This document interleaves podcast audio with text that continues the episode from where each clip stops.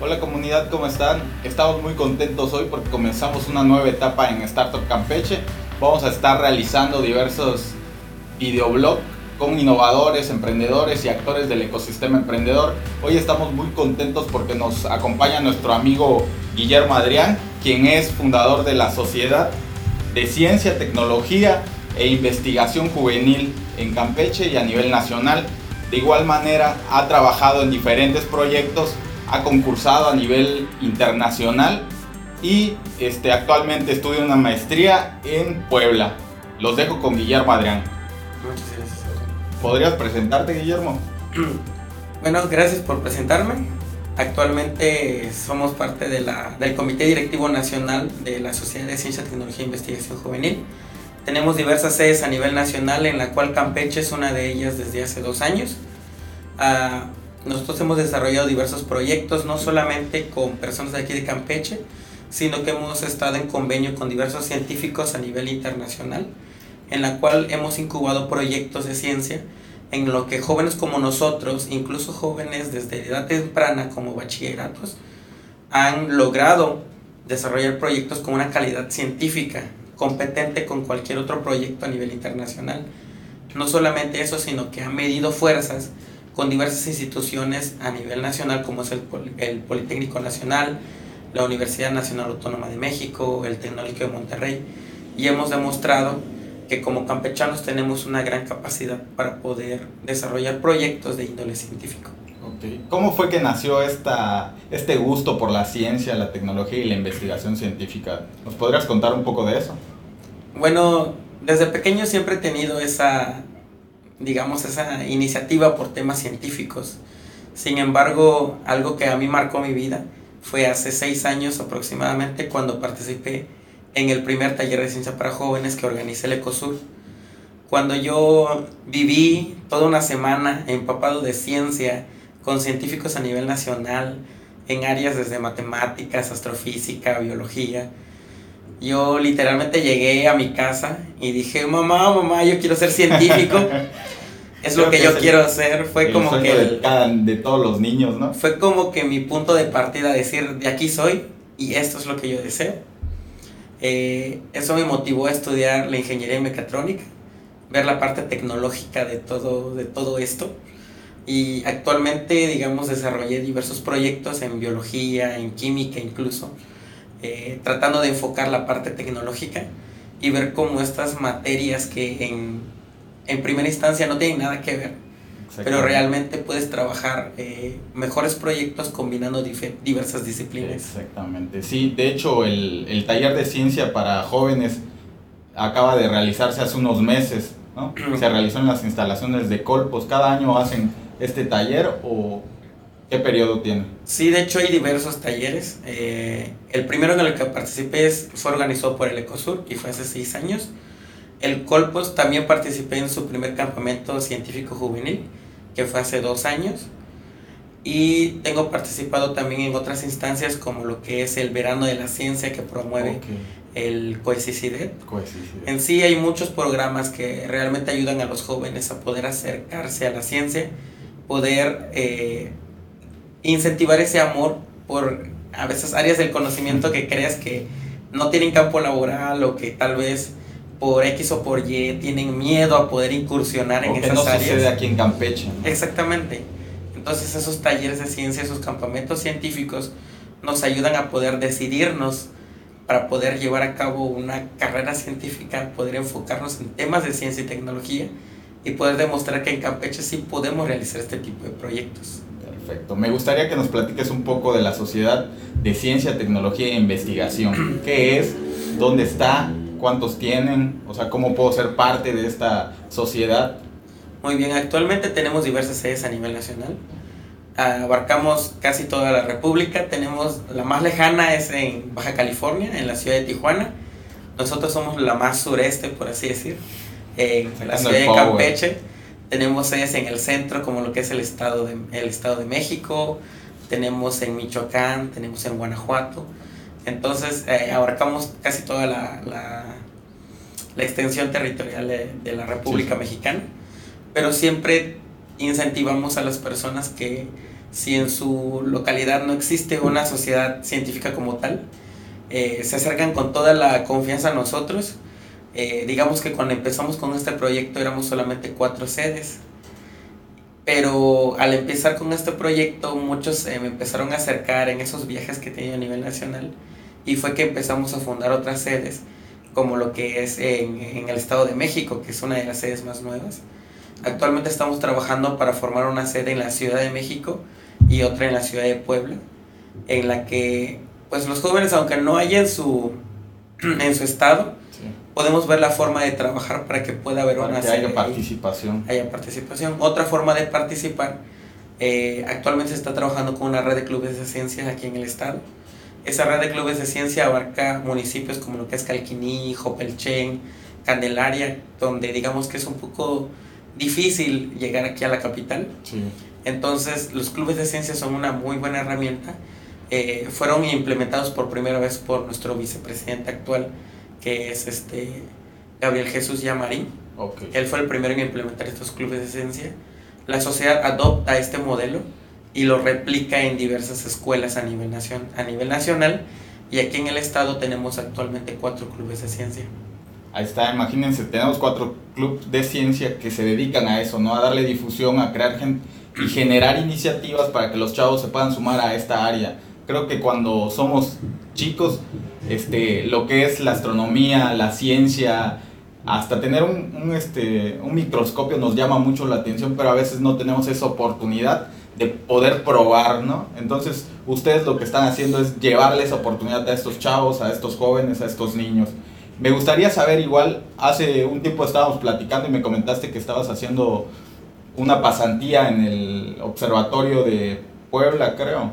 Sí, este, hace aproximadamente unos ocho meses eh, desarrollé mi pasantía precisamente en el Gran Telescopio Milimétrico Alfonso Serrano Estuve en la parte del edificio del GTM dentro de las instalaciones del INAOE. Estuvimos desarrollando proyectos en las que yo aplicaba mis conocimientos de mecatrónica en temas de ciencias y tecnologías del espacio, tratando de caracterizar materiales que puedan soportar los climas espaciales y puedan en un futuro, por ejemplo, implementarse en satélites o en infraestructura que pueda aplicarse en, otros, en otras partes del espacio. Este fue uno de los este, telescopios que participó en la, en la fotografía famosa que se dio hace unos meses del agujero negro, ¿no? Sí, de hecho el, el Event Horizon Telescope, que es el proyecto internacional, fueron, si no me equivoco, siete telescopios a nivel mundial que trabajaron en este proyecto por obtener la imagen eh, de un agujero negro. Bueno, más que nada es el horizonte de sucesos de un agujero negro fue un evento sin dudar para la historia de la ciencia. Es algo muy impactante y este telescopio fue uno de los ejes centrales de este proyecto. No solamente eso, sino que me da mucha alegría que estuve colaborando con dos de los científicos que estuvieron al margen de este proyecto, que es el doctor Edgar Castillo del INAOE y el doctor Arturo Gómez, que por cierto, por mencionarle, el doctor Arturo Gómez trabaja en el INAOE y es campechano. Imagínense qué capital de, de capital humano tenemos aquí en el estado y, y también me gustaría que les cuentes un poco de lo que me contaste de tu proyecto de bioalgas, ¿no? que creo que es algo interesante y creo que Guillermo es una de las personas que ha estado desarrollando este tipo de tecnologías y es un ejemplo para muchos chavos que se están metiendo en ciencia, en tecnología y emprendimiento, que en Campeche sí podemos hacer las cosas. Entonces me, me gustaría que le cuentes un poco de este proyecto que tienes. Más que nada, yo soy una persona que no me gustan los dogmas de que ingeniero mecatrónico a la industria, sino que tú me conoces, yo he trabajado en diversas áreas de la ciencia, me he metido en matemáticas, en química, en biología, y el proyecto de microalgas es una prueba de ellos. Nosotros como ingenieros mecatrónicos trabajamos con microalgas, eh, tres microalgas en específico, y lo que hacíamos nosotros era reproducir las microalgas para producir un aceite. Ese aceite nosotros lo transesterificamos y producimos un biodiesel que tiene las mismas características del combustible convencional, pero reduce el 80% de los gases de efecto invernadero y asimismo el costo de producción asciende actualmente a los 5 pesos. Imagínense, ese tipo de tecnología estamos generando aquí en el estado.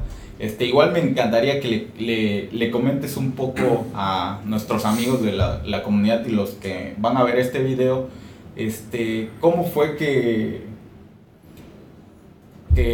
decidiste este, seguir propagando esto, ¿no? Porque llevar a cabo una comunidad o fomentar una sociedad es, es caro, ¿no? Y aparte, ahorita actualmente no tenemos como para estar apoyando eso. ¿Cómo fue que pudiste lograr esta sociedad?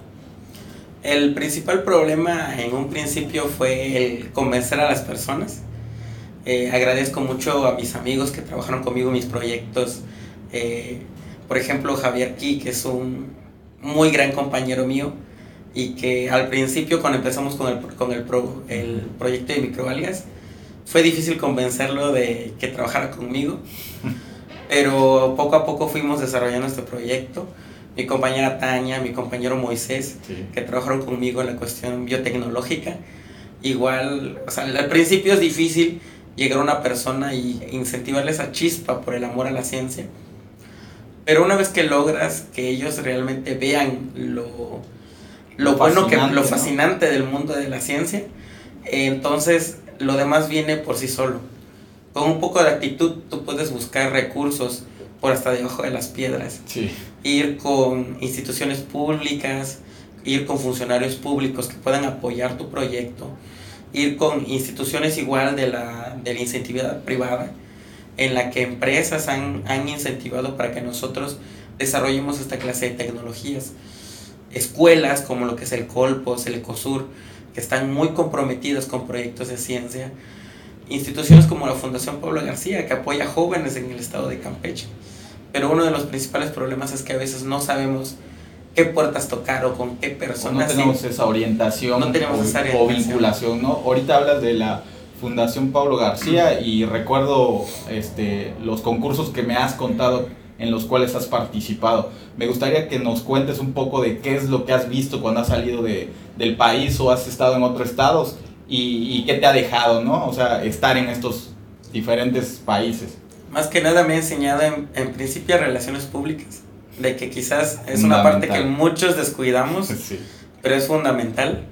Eh, agradezco mucho al COICICIDET, el ingeniero Carlos, que realmente él nos ayudó, nos, em, nos, dio nuestro primer empujón. Es un mentor. Es nuestro mentor en, en las relaciones públicas.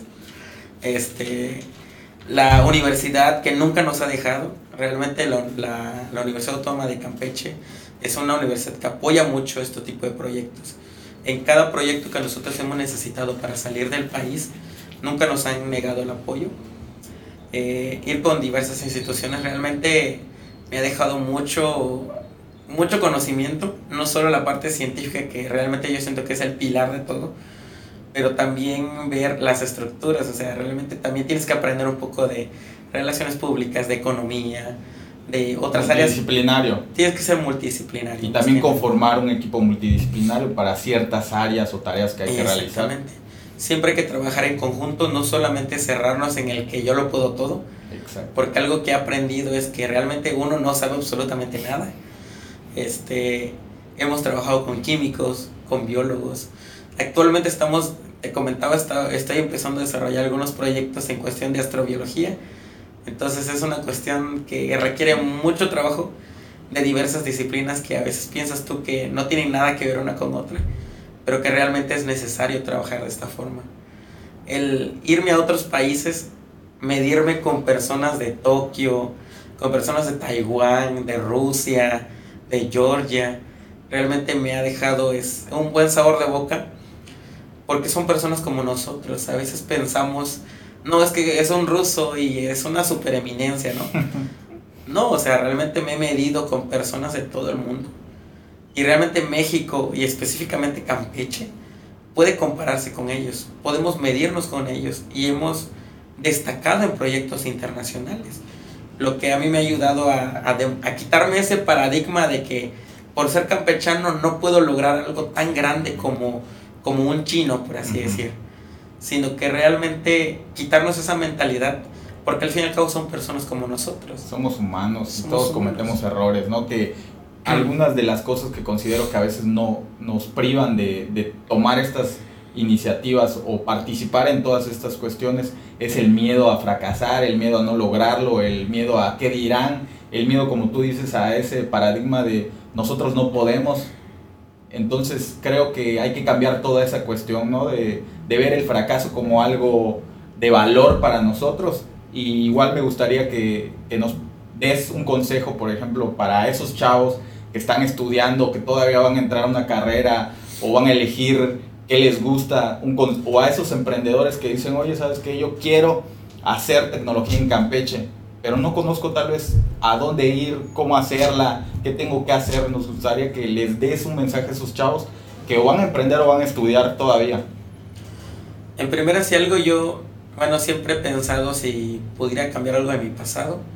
Hay una frase que me ha pegado mucho, es de que si pudiera cambiar mi pasado, lo que cambiaría sería cometer más errores. Porque de donde más aprendemos es de los errores. Recuerdo todavía mi primer concurso nacional. Estábamos en Guadalajara. Nuestro proyecto era clonación de células de agave tequilero. Estaba con mi compañera este, Tania Martínez. Tania Martínez. Perdimos y realmente nuestro mundo se cayó. Nos pusimos a llorar. O sea, realmente llegamos al aeropuerto destrozados desanimados, no vamos a volver a intentar nada. Ahí fue cuando nuestro, nuestro asesor, el ingeniero Durán Lugo, Durán. fue el que nos motivó, nos dijo, ¿saben qué chicos? No se sientan mal, esto pasa, pero no se rindan, síganlo intentando. Fue cuando nosotros dijimos, bueno, pues vamos a intentarlo una segunda oportunidad. Desarrollamos otro proyecto desde cero que iba relacionado con esto. Y este proyecto gana. Entonces, si algo me gustaría haber cambiado de mi pasado es cometer más errores, pero sobre todo tener la mentalidad para poder aceptar esos errores, poder tomarlo como una enseñanza que realmente puede ayudarme en un futuro. Realmente llegamos a Túnez, muchos, digamos, por ejemplo, el taiwanés se burlaba de nosotros. Sí me habías comentado. Un amigo de Taiwán se burlaba de nosotros porque nosotros fuimos segundo lugar y el primer lugar era este, unas indonesias. Que tenían 12, 12, de 12 a 15 años de edad. Y decían, ¿cómo es que ellas, siendo menores, les ganaron a ustedes? Pero algo que yo aprendí de eso fue que realmente no hay que confiarse. Y realmente aprendí mucho de ellas. O sea, yo realmente me acerqué a ellas, hablamos de nuestros proyectos, aprendí demasiadas cosas que ellas estaban considerando que quizás yo al momento de desarrollar mi proyecto no tuve en cuenta. Entonces, ese fracaso, entre comillas, realmente me abrió un nuevo mundo en el que yo puedo implementar cosas en mi proyecto que ellas están desarrollando. Desarrollar sobre todo amistades a nivel internacional, ir intercambiando ideas a lo mejor, porque digamos nuestro ambiente aquí es muy diferente al ambiente de allá. Entonces hay como que alternativas que pasamos por alto por el simple hecho de que no tenemos ese panorama. Entonces, el cometer errores es algo normal, pero hay que seguir adelante. Realmente si quieren desarrollar algún proyecto, es no se rindan, sigan adelante, inténtenlo. Si fracasa, es si van a llorar, lloren. Yo lo he hecho muchas veces. Los que toman la decisión. Hay que llorar, es natural. Sí. Pero después de llorar, después de sacar todo lo que tengas que sacar, es limpiarse las lágrimas, sacudirse el polvo y levantarse una vez más. Continuar, seguir adelante, acérquense a instituciones públicas como lo que es el COICICIDET, la Fundación Pablo García, la Sociedad de Ciencia, Tecnología e Investigación Juvenil, que somos instituciones asociaciones civiles que precisamente ayudamos a vincular a los jóvenes que quieren desarrollar algún proyecto de ciencia, pero no saben por dónde comenzar o quizás tienen la idea, pero necesitan alguna ayuda de gestión o algo por el estilo, nosotros como instituciones podemos ayudarles a poder eh, encaminarlos a donde ellos necesitan ir para poder desarrollar sus proyectos.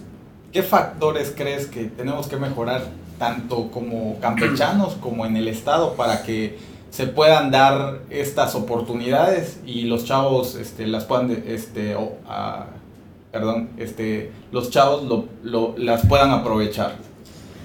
más que nada, algo que nos afecta mucho a los campechanos es el conformismo. Conformismo. Cuando nosotros empezamos a desarrollar nuestro proyecto de microalgas, En la escuela no teníamos fotoreactores, mucho menos personas que se encargaran a biotecnología. Y uno diría, bueno, pues no hay y ya. Sí. Pero nosotros no, o sea, buscamos apoyo por parte del Colpos, que teníamos que levantarnos a las 4 de la mañana para poder alcanzar un camión para que nos lleve a Colpos y luego esperar hasta las 6 de la tarde para regresar a Campeche. Pero es no conformarse con lo que tú tienes. Luego empezar, la facultad no tiene un laboratorio de biomasa como tal. Pues no importa, la hacemos. Buscar la forma de conseguir eso, no conformarse. El simple hecho de hacer un fotoreactor es invención tecnológica, es innovación, que realmente tú puedes sacarle provecho a eso. Entonces, de las debilidades que podríamos decir que me voy a conformar y no voy a hacer nada porque no tengo las oportunidades, no, no conformarse, crear tus propias oportunidades para que de esta forma tú mismo vayas creciendo y como yo lo veo, mientras más se sufre uno por un proyecto, más amor le tienes a ese proyecto. Exactamente. Y creo que eso, la pasión y el amor que tú le tienes a tu proyecto nace cuando tú tienes ese primer contacto, ¿no? Con, con lo que a ti te apasiona, que es lo que a veces siento que hace falta aquí en el Estado. Nos enseñan la parte como teórica, nos enseñan la parte esta, la, la, la dura, que sí la tenemos que llevar, pero no nos motivan, no nos, no nos ilusionan, que es lo que hace falta, ¿no? Porque cuando tú te diviertes haciendo lo que haces o te apasiona como a ti ahorita que nos estás platicando de lo que estás haciendo, de lo que viviste y se ve tu sonrisa y se ve la pasión en tus ojos, eso creo yo que es fundamental y es lo que hay que detonar en el Estado, ¿no? Enseñarle a los chavos de que sí se puede vivir de lo que te guste, de que tenemos las oportunidades y que eh, estamos al mismo nivel que cualquier persona en el mundo. Y igual, gracias al Internet podemos conectarnos, tal vez no podemos salir a otros países o a, o a concursar, pero tenemos esta herramienta que es el Internet, hay que usarla de una manera muy inteligente. y hablando del Internet, me gustaría que, por ejemplo, a los chavos que nos están viendo, quieren saber más de la Sociedad Científica Juvenil, dónde los pueden buscar, dónde pueden mandar mensajes, tienen redes sociales, me gustaría que, me gustaría que nos comentes. Claro, de hecho, eh, nuestra página de Facebook son nuestras siglas, SSTIJ Campeche por Sociedad de Ciencia, Tecnología e Investigación Juvenil. De igual forma pueden contactarse con la página nacional que es el nombre completo, Sociedad de Ciencia, Tecnología e Investigación Juvenil de México AC. Con cualquiera de esas dos instancias nosotros podemos canalizarlos con ya sea el grupo de su sede, el grupo más cercano a su estado, algún club de ciencias o alguna institución que pueda brindarles el apoyo que necesiten tenemos Instagram también, son las siglas SSTIJ Campeche. Y nuestra página de internet actualmente está todavía en construcción, pero ya pueden visitarla, es sstij.org. Ok. Si yo, por ejemplo, soy un chavo que está en una, podríamos decirle, es el Chacán, y no hay un club de ciencia, ¿es difícil hacer un club de ciencia o qué necesito? En primera instancia, lo que necesitamos que tenga un grupo de personas motivadas, así sean cinco o seis personas, pero que estén decididas a hacer este club de ciencias. Nosotros como sociedad visitamos esa escuela, hacemos el análisis y dependiendo del análisis nosotros vemos todas las gestiones para que se pueda desarrollar un club de ciencias ahí. No es un trabajo pesado, por así decir. Hemos hecho clubes en dos días, literalmente eh, más que nada lo que necesitamos es que tengan esa pasión por querer desarrollar un club de ciencias. Perfecto. Este, otra de las cosas que me gustaría que nos compartas, o no sé cómo lo ves tú, es el tema, ¿has escuchado sobre el ecosistema emprendedor? o sea, ¿qué, ¿qué, piensas del ecosistema emprendedor? ¿Cómo lo has visto en otras partes donde has participado? Realmente el sistema emprendedor aquí en Campeche, tenemos que admitirlo, está empezando pero algo que a mí me gusta del sistema de aquí en Campeche es que cuando empezó, empezó con muy buenas bases. Y creo yo que necesitamos más jóvenes interesados en el emprendedurismo. A veces nosotros pensamos en emprender y pensamos en empresarios y que solamente ellos pueden emprender, la gente que tiene dinero, pero realmente no, desde que yo me insto a realizar algo nuevo, ya estoy emprendiendo. Y puede ser en temas que a veces ni siquiera logramos pensar. Gente que a veces emprende con una simple idea, puedes llegar a grandes cosas siempre y cuando tú puedas tener las bases que te guían a cómo aterrizar esa idea a un proyecto, a un modelo de, negocios que realmente sea viable, que sea plausible. A veces, por ejemplo, en el mundo de la ciencia nosotros pensamos que la ciencia y la economía están peleadas, pero realmente no. Realmente muchos de los, de los inventos o de los avances tecnológicos que nosotros hemos desarrollado pueden fácilmente comercializarse. Pero a veces tenemos ese temor de que es, ¿cómo voy a realizar esto? O nos ha tocado igual a la inversa gente que estudia economía o administración y tiene una idea de ciencias y dicen, no, ¿y cómo lo voy a emprender? O sea, y realmente no es el caso. O sea, en nuestra sociedad, por ejemplo, tenemos economistas, personas que estudian literatura, que uno pensaría, no tiene nada que ver con la ciencia, pero están desarrollando proyectos de ciencia y eso a mí me, me apasiona mucho porque realmente no se dejan, sino que ellos buscan emprender. Realmente el emprender empieza con uno mismo cuando uno se visualiza y cuando uno da el paso siguiente para aterrizar su idea, ya estamos empezando a emprender. Exactamente, muy buenas palabras, Guillermo. Y hablando de lo que comentabas tú del, del factor de, de, que a veces no, no, cuando tú tienes, por ejemplo, una investigación, ¿no? Que hay un académico que hace una investigación o un chavo que investiga sobre un, un proyecto, a veces no tiene esa parte económica, ¿no? No, no le busca el valor a su proyecto. Yo he escuchado a, investigadores que dicen, oye, estoy haciendo esta investigación, y, pero no, no ven la parte económica, como lo que hoy platicábamos acerca de tu tesis sobre... Eh, regulación de la densidad de flujo fotónico fotosintético en el acondicionamiento in vitro de plantas. O sea, es algo largo, pero me lo pude explicar y es cómo la luz y los colores de la luz afectan a la productividad y eficiencia de una planta. Exactamente. En mi tesis abordo no solamente la, digamos, la tonalidad, sino que también la intensidad y la densidad del flujo fotónico. Tratamos de abordar eh, todos los factores que afectan a la planta, porque mayormente las investigaciones se han hecho muy aisladas. Un científico aborda, por ejemplo, el tema de las luces, otro, otro aborda el tipo de color, otro aborda qué tanta luz le doy a la planta, otro aborda que si pongo plantas muy juntas, ¿qué pasa? Pero no hay una, no hay un incentivo en el que han tratado de juntar todo, que no es, lo que trata de hacer. Operable, ¿no? O sea, no, es no se conecta esa información para sacar ya sea un dato o, o cierta información que pueda mejorar en todos los patrones que ya mencionaste. Exactamente, entonces nosotros tratamos de abordar ahí y digamos que mi tesis fue en tres áreas, la parte de biotecnología, la parte de instrumentación porque estamos utilizando un instrumento virtual que puede ser fácilmente operable con una computadora. Y la parte de lógica difusa que es una parte del control automático no lineal que es a veces dejado atrás.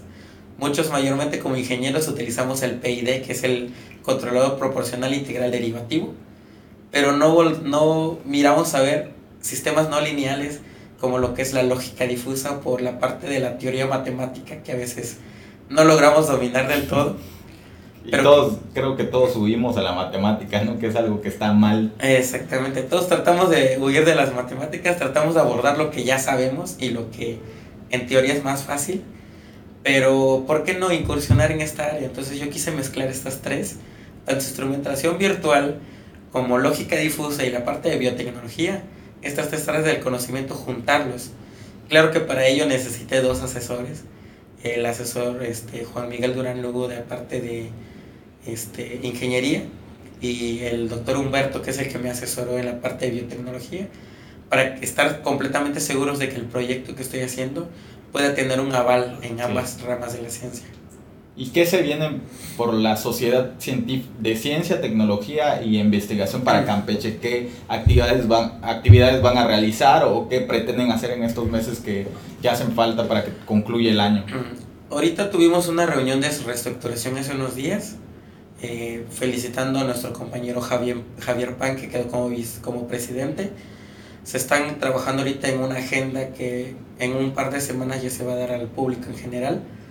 Pero lo que puedo adelantarles es que vamos a realizar videoconferencias, vamos a traer a científicos de otras partes del país como los convenios que tenemos con el IPCIT, que es el Centro de Investigaciones en San Luis Potosí, el INAOE, que es donde voy a estar realizando mi maestría, y científicos de otras partes del país. Vamos a traerlos aquí a Campeche para que ellos puedan eh, tener un empape de la ciencia, no solamente que se está desarrollando en el Estado, que es muy importante, pero también que tengan un panorama más general en el que están haciendo en otras partes del país.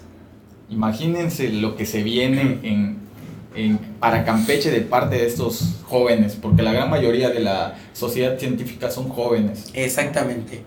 A veces cuando hablamos de la sociedad científica piensan que son gente, ma gente muy grande, gente mayor, pero nuestros miembros van desde bachillerato, desde los 15 años eh, hasta los 26, 27 años. Por ejemplo, en otras sedes tenemos estudiantes que están en doctorado o incluso postdoctorado. Entonces, nuestro nivel es muy amplio y es para todas las ramas del conocimiento. Eso a veces en un principio nos generó algunos roces porque ir desde ingeniería a ir a química como que es ir de un extremo al otro. Pero al paso del tiempo fuimos aprendiendo que realmente no están tan separados como tal y que como personas es bueno aprender siempre un poco de todo para poder aterrizarlo en nuestras propias áreas del conocimiento. Perfecto. Eso sería todo amigos. Este, les recuerdo, él es Guillermo Adrián, fundador de la Sociedad de Ciencia, Tecnología e Investigación. Yo soy Antonio Aarón Camal Murillo, soy founder de Startup Campeche y cada semana les vendremos trayendo este video con una persona que sea innovadora, emprendedora o algún actor del ecosistema emprendedor. Les dejo las redes sociales, es Facebook, Startup Campeche, Instagram igual. Y próximamente vamos a estrenar nuestro canal de YouTube, nuestro podcast y más. Sintonícennos y hacer cosas chingonas por Campeche. Gracias.